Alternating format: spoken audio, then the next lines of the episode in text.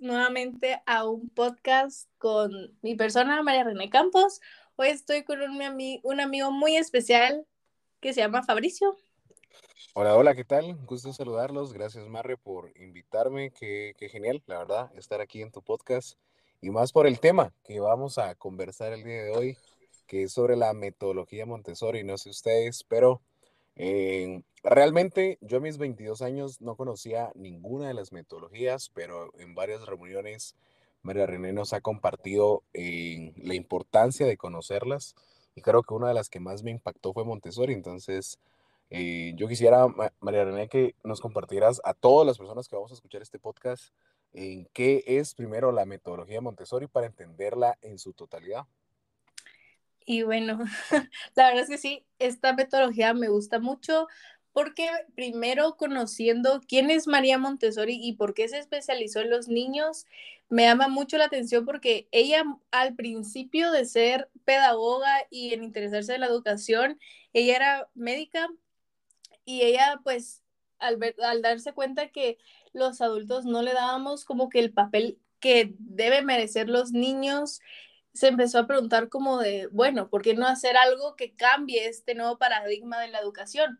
Y es ahí donde ella sigue psicología y educación y crea su metodología de Montessori, basándose en que los niños son capaces de hacer las cosas porque ellos pueden y porque ellos tienen eh, que experimentar la situación y de, en base a sus experiencias, poder generar aprendizajes significativos. Me gusta mucho que mencione que todos los niños son capaces de hacer las cosas. No es como la perspectiva de ahora que es como, no, un niño chiquito no puede hacer eso, o sea, como que uno lo cierra. Entonces, por eso me gusta Montessori, pero a ver.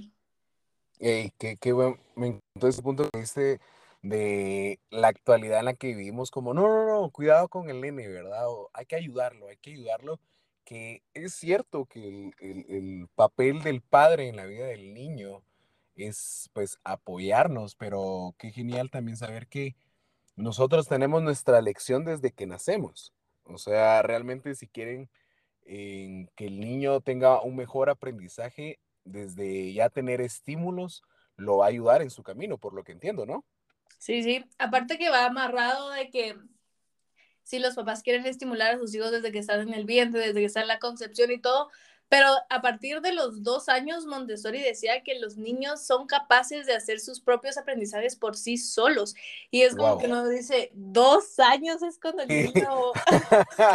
no, totalmente. Yo a los dos años, no sé, chupándome el dedo y viendo Barney, ¿ves? O sea, ¿te das cuenta? O sea, es, es lo que te digo venimos en una cultura donde, ah, no, no, no, todavía no, es pequeño, todavía hay que ayudarlo, todavía hay que hacer muchas cosas, cuando realmente no, creo que, pues, personalmente yo todavía no estoy casado, ¿verdad? No tengo hijos, tengo 22 años, pero por María René que conocí esta metodología, yo estoy pensando en mis hijos y es como, hey, tiene dos años, es cierto, hay cosas que lo tengo que apoyar, pero también tengo que dejarlo libre en ciertas circunstancias para que él ya vaya expresándose, para que él ya vaya tomando esas decisiones a muy temprana edad, como decís tú, o sea, dos años uno se queda como, ¿qué dos años? No, hombre, ¿cómo hacer eso? Pero, pero sí es posible, o sea, en esta metodología uno se da cuenta.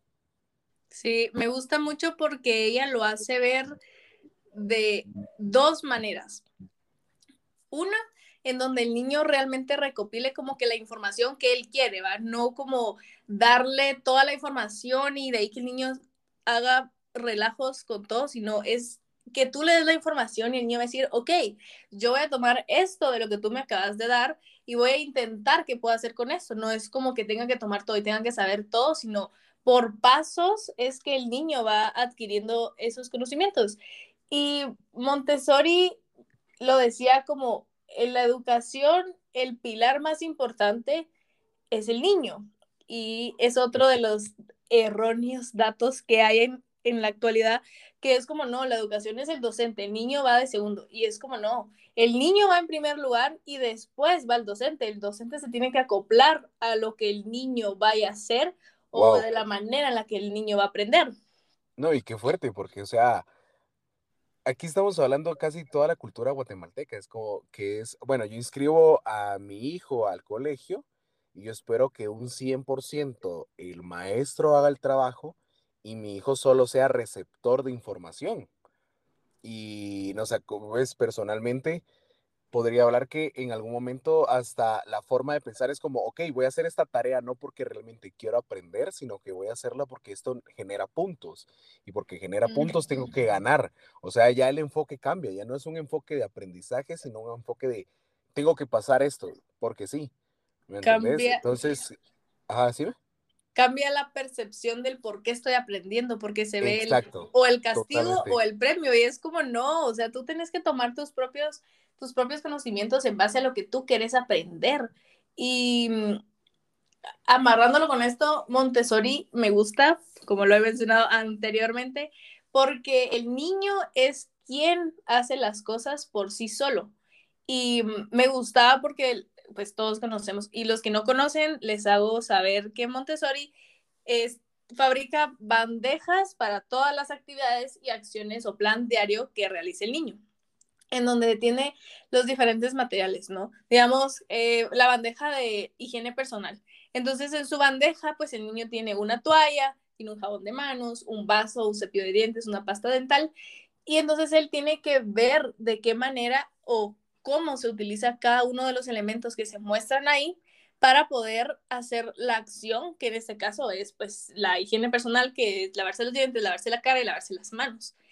Y que él solito, como las recogió, él solito las va a dejar en donde las encontró. Entonces, como que crea ya ese patrón de estoy aprendiendo no solo a lo, algo de la vida cotidiana, sino también a llevar un orden, porque no es como dejar las cosas ahí. No, y si quieres ya como para finalizar, o sea, algo que hay que entender en esta metodología es crear un mundo para el niño, realmente. O sea, es cierto, no va a poder ir al mueble del padre y de la madre a ir a agarrar su ropa, pero como dijiste tú, o sea, que haga su propia rutina en, en cositas pequeñas, ¿verdad? O sea, lavarse los dientes, dónde está la ropa, dónde se dejan los zapatos, qué zapatos se quiere poner. O sea, mientras más libertad le demos de, de escoger sus, sus, pues, las pequeñas cosas del día a día, vamos a ver cambios significativos. O sea, empezamos con un par de zapatos y empezamos con una rutina de repente de dientes y dejar las cosas, pero conforme más estímulos tenga el niño, o sea, al momento que crezca, wow, o sea, va a ser una potencia de aprendizaje fuerte, ¿ves?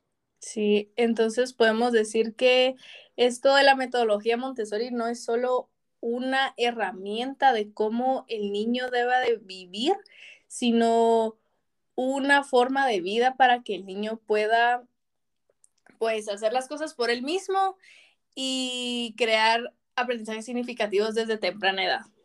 Exacto. Entonces, sin más que decir, la verdad, les los motivamos a que puedan leer más sobre la metodología Montessori, que puedan eh, ver de qué manera, si son ya padres, pues de qué manera se pueden instruir para hacerlo con sus hijos, o igual, si conocen de una persona que va a tener hijos o ustedes mismos, como les digo, yo tengo 22 años y ya estoy pensando un futuro de quisiera optar por esta metodología, hagámoslo, ¿verdad? Creo que estamos en una etapa donde la información abunda, entonces tenemos que aprovecharla.